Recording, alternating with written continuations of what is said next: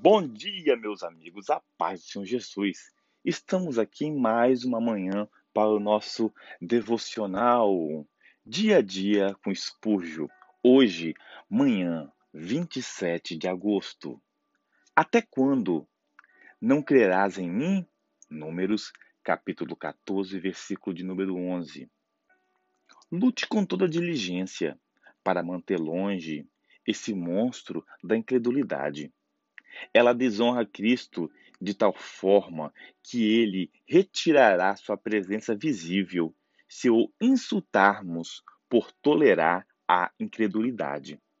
É verdade, é uma erva daninha cujas sementes não podemos retirar por completo do solo, mas precisamos mirar sua raiz com zelo e perseverança. Entre as coisas detestáveis está é a mais repugnante. Sua natureza ofensiva é tão peçonhenta que aquele que a pratica e aquele contra quem é exercitada são ambos feridos por ela. Em seu caso, ó cristão, é ainda mais perniciosa, pois as misericórdias do Senhor no passado aumenta a sua culpa ao duvidar dela agora. Quando você duvidar do Senhor Jesus, ele poderá bradar: Eis que farei oscilar a terra debaixo de vós, como oscila um carro carregado de feixes. Isto é coroar sua cabeça com espinhos dos mais cortantes. É cruel demais que a amada esposa suspeite de um marido amável e fiel. O pecado é desnecessário, tolo e injustificado. Jesus jamais abriu espaço para suspeitas e é difícil que aqueles por quem nossa conduta é invariavelmente afável e verdadeira sejam aqueles que duvidem de nós. Jesus é o Filho do Altíssimo e possui riquezas ilimitadas. É vergonhoso duvidar da onipotência e desconfiar da plena suficiência. O gado de mil montanhas será suficiente para a nossa maior fome, e os silos do céu não se esvaziarão por nosso consumo. Se Cristo fosse apenas uma cisterna, poderíamos em pouco tempo esgotar sua abundância, mas quem pode esgotar uma fonte? Milhares de pessoas retiram dele suas provisões, e nenhuma dessas reclamou da escassez de seus recursos. Fora incredulidade traidora e mentirosa, pois sua única incumbência é cortar os elos da comunhão e nos fazer lamentar um Salvador ausente. Buian nos diz que a incredulidade tem tantas vidas quanto um gato. Se esse é o caso, acabemos com uma dessas vidas agora e continuemos o trabalho até que todas as sete se vão. Abaixo, traidora, meu coração a abomina. Meu amado, tenha um dia abençoado por Deus e que essa palavra, que esse devocional possa tocar o seu coração. Que Deus te abençoe. Amém.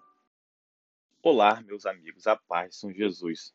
Hoje estamos aqui mais uma vez para o nosso devocional dia a dia com Espúrgio, manhã e noite. E hoje iremos ler Noite, 29 de agosto. Todos os dias do seu nazireado não comerá de coisa alguma que se faz da vinha, desde as sementes até as cascas. Números, capítulo de número 6, versículo de número 4. Os nazireus faziam, entre outros votos, um que os impedia de usar o vinho. Para que não violassem seu compromisso, eles eram proibidos de beber vinagre de vinho ou licores fortes, e para que a regra ficasse ainda mais clara, não deveriam tocar o suco fermentado de uvas, nem mesmo comer o fruto seco ou seco. Para garantir por completo a integridade do voto, tudo o que tivesse relacionado à vinha lhes era proibido. Eles deveriam, de fato, evitar a aparência do mal. Certamente esta é uma lição aos separados do Senhor, ensinando-lhes a se afastarem do pecado em todas as suas formas, a evitarem não meramente seus formatos mais vulgares, mas até mesmo seu espírito e similitude. Caminhadas rigorosas são muito menosprezadas nos dias de hoje, mas tenha certeza, caro leitor, são a alternativa mais segura e feliz. Aquele que excede em um ponto ou dois ao mundo está em terrível perigo. Aquele que come as uvas de Sodoma em breve beberá o vinho de Gomorra. Uma pequena fenda no dique na Holanda deixará entrar o mar, e a fissura rapidamente aumentará até que a região esteja inundada. A conformidade com o mundo em qualquer grau é uma armadilha para a alma e aumenta mais e mais a propensão a pecados insolentes.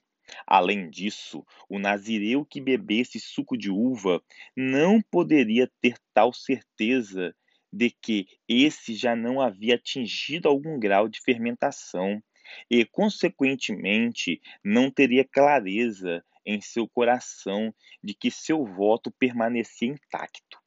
Assim, o cristão que cede e contemporiza não pode ter uma consequência livre de transgressão, mas deve sentir que o seu monitor interior está duvidoso.